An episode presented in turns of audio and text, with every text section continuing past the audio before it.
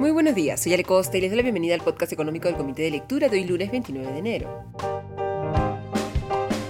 Hoy es el día 419 del gobierno de Dina Boluarte. Empecemos con los titulares. La semana pasada el Poder Judicial emitió una medida cautelar disponiendo cerrar temporalmente las casetas del peaje Chillón situadas en el distrito de Puente Piedra del concesionario Rutas de Lima.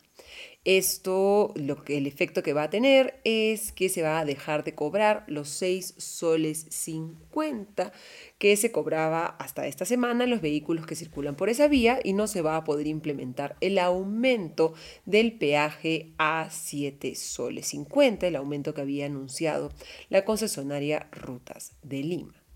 Esta decisión, a través de una medida cautelar, ha generado, por supuesto, reacciones en contra de aquellos que entienden cómo funcionan los contratos de concesión y que eh, entienden cuáles van a ser las consecuencias para la capacidad del Estado peruano de implementar obras de infraestructura en el futuro de la mano de operadores privados.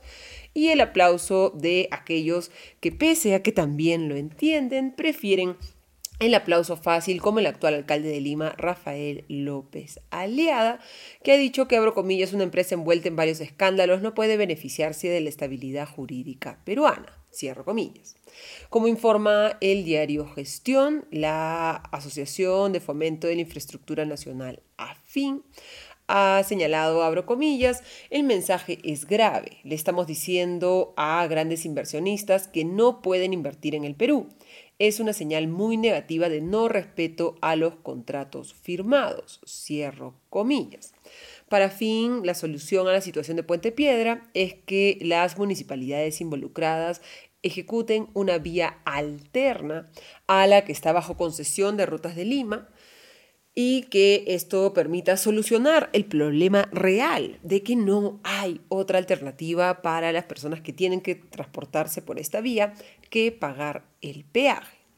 La concesionaria de Rutas de Lima ha reaccionado señalando, abro comillas, la única autoridad competente para resolver cualquier controversia vinculada al contrato de concesión, incluyendo su validez, es un tribunal arbitral constituido al amparo del contrato, cierro comillas. Afín ha advertido que se está desconociendo el fuero arbitral especializado que contemplan todos los contratos de concesión y que, abro comillas, el aplauso fácil de hoy va a generar mayores costos mañana porque todos los peruanos tendremos que pagar lo que se deje de percibir por el periodo que esa medida esté vigente. Cierro comillas. Y el diario Gestión informa que en diciembre del año pasado se retiraron 1.151 millones de soles de los depósitos de las cuentas de compensación por tiempos de servicio, de la CTS,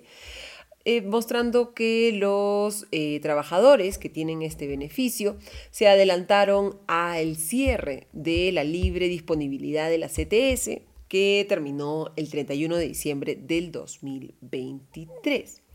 Lo que señala el diario Gestión es que la Comisión de Economía ha anunciado que al inicio de la legislatura va a evaluar la posibilidad de aprobar una nueva ley que abra el candado y permita la disposición del 100% de la CTS. ¿Con qué excusa? Habría que preguntárselo a la Comisión de Economía. En un contexto de la pandemia se permitió un nuevo retiro de la CTS, pero lo que se necesita y es urgente es que este mecanismo vuelva a cumplir su misión, que es ser una compensación por tiempo de servicio, una CTS, un depósito que, al que pueda acceder el trabajador cuando pierda su puesto de trabajo para tener de alguna manera como eh, solventar sus gastos mientras encuentra una nueva fuente de ingresos.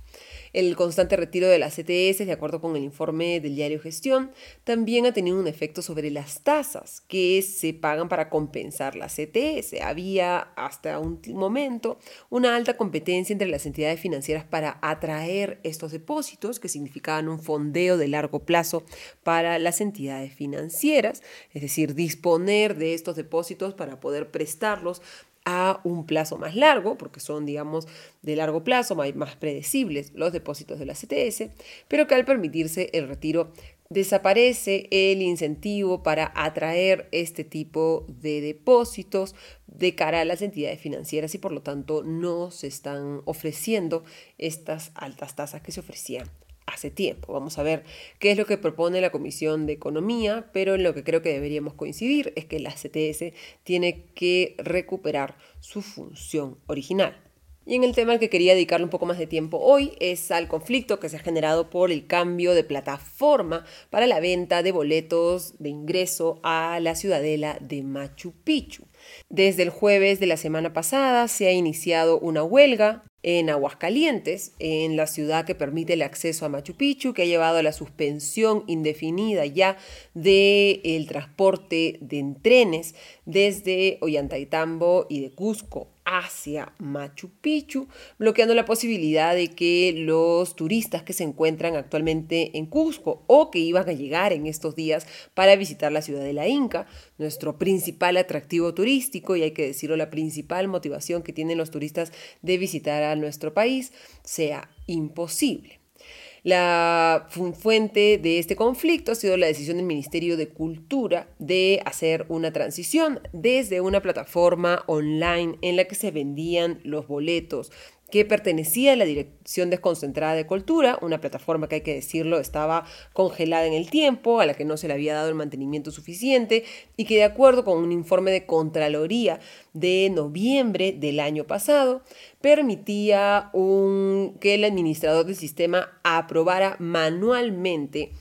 el incremento de la venta de boletos más allá de la capacidad del foro máximo determinado por la autoridad para la ciudadela de Machu Picchu. El Ministerio de Cultura lo que ha hecho es comparar las cifras de las ventas de boletos en la plataforma de la Dirección Desconcentrada de Cultura de Cusco con los datos de Cosetur, el concesionario que opera los buses que llevan a los turistas de aguas calientes hacia Machu Picchu, y ha encontrado que el año pasado eh, se habrían perdido alrededor de 7 millones de soles. Habría una diferencia de entre 70 mil y 80 mil personas entre las cifras de boletos vendidos y las cifras de personas que han subido a la ciudadela. No tiene pruebas, hay que decirlo, el Ministerio de Cultura que esta diferencia se haya dado por una venta irregular de los boletos. Es una suposición, hay que decirlo nuevamente, del Ministerio de Cultura, pero es claro que esta plataforma tenía que modificarse, tenía que modernizarse y tenía que permitir un mayor control y una mayor transparencia sobre la venta de boletos y una mayor predictibilidad también, porque como ha advertido la ministra de Cultura Leslie Urtiaga,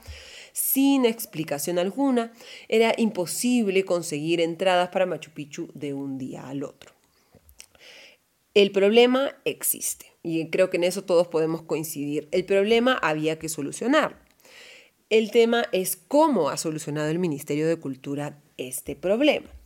Desde el 2019 se viene ejecutando un proyecto para crear una plataforma digital propia del Ministerio de Cultura que permita ordenar la venta de boletos. Pero crear esta plataforma requiere una inversión por parte del Ministerio de Cultura que tiene recursos bastante limitados. En ese sentido, lo que ha decidido el Ministerio de Cultura es, como ha señalado la ministra al diario El Comercio, entre comillas, alquilar una landing page que permita acceder a la boletería. La búsqueda de esta plataforma tecnológica virtual que asumiera la gestión de venta de entradas para 21 espacios culturales del Perú inició en julio del año pasado. El Ministerio de Cultura pidió cotizaciones a varias compañías, entre ellas Joinas, Teleticket, y de acuerdo con Joinas, al menos tres empresas habrían mandado sus presupuestos. Y lo que se daba como opción es que se puedan ir incluyendo nuevas atracciones. El 7 de noviembre del año pasado, luego ya de haber contratado a través de una adjudicación directa a Joinas, una adjudicación directa que recordemos es una vía de contratación para aquellas eh, contrataciones que llegan a máximo de 8 UITs del valor del contrato. Y esta fue la vía. Una adjudicación directa, sin una licitación de por medio, aunque, como les explicaba, a través de esta adjudicación directa, sí de todas maneras se pidieron cotizaciones a otras empresas. Cuáles fueran las propuestas de cada una de ellas es lo que no se conoce. Y aquí creo que está el principal error del Ministerio de Cultura, no incluir a Machu Picchu y a Cuelap en la adjudicación directa original, en el pedido de cotizaciones a las distintas empresas, siendo que Machu Picchu es la atracción más visitada en el Perú y por lo tanto la que puede generar la mayor cantidad de ingresos y de volumen a través de la venta de boletos. ¿Cómo se incluye Machu Picchu y Cuelap en este contrato original? A través de una adenda que se firmó el 7 de noviembre. Y creo que ahí radica la debilidad de los argumentos del Ministerio de Cultura para defender este contrato, contrato que la propia empresa, al ver ya eh, la, huelga que se ha declarado en Calientes, ha dicho que está dispuesta a terminar de manera adelantada y que además el 19 de enero de este año, un día antes de que el 20 de enero entrara ya en operación esta nueva plataforma para la venta de entradas a Machu Picchu ofreciera que durante los primeros seis meses del contrato no se eh, cobre la comisión por cada una de las entradas de 3,3% más IGB. Porque si el objetivo final y la principal preocupación del Ministerio de Cultura era resolver los problemas que genera la plataforma de la Dirección Desconcentrada de Cultura.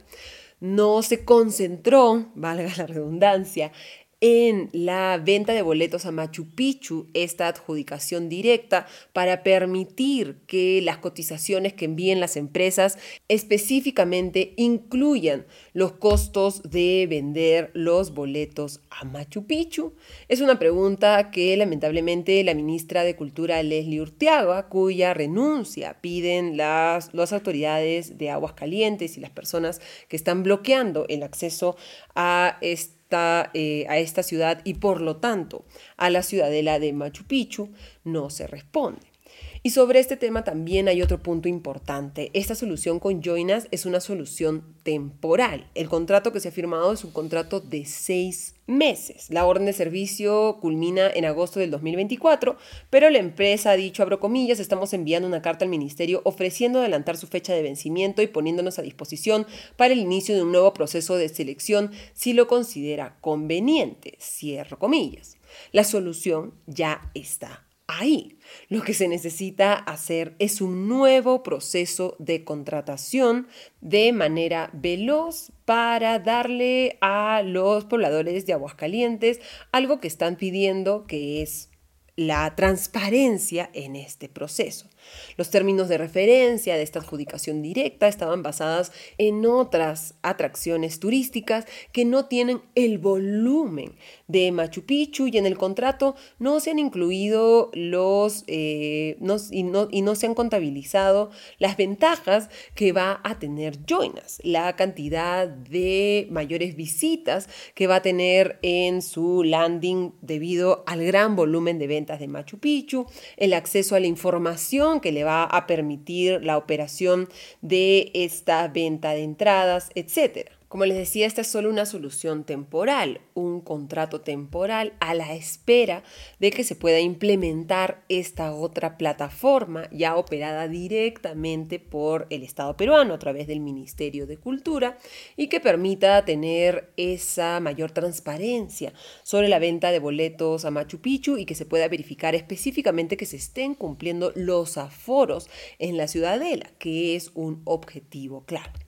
¿Por qué dar una solución temporal que ya se sabía desde el año pasado que estaba generando resistencias en Aguascalientes, afectando la imagen del turismo local y no más bien preferir implementar una solución permanente consiguiendo, como se pueda, los recursos para implementar esta plataforma del Ministerio de Cultura?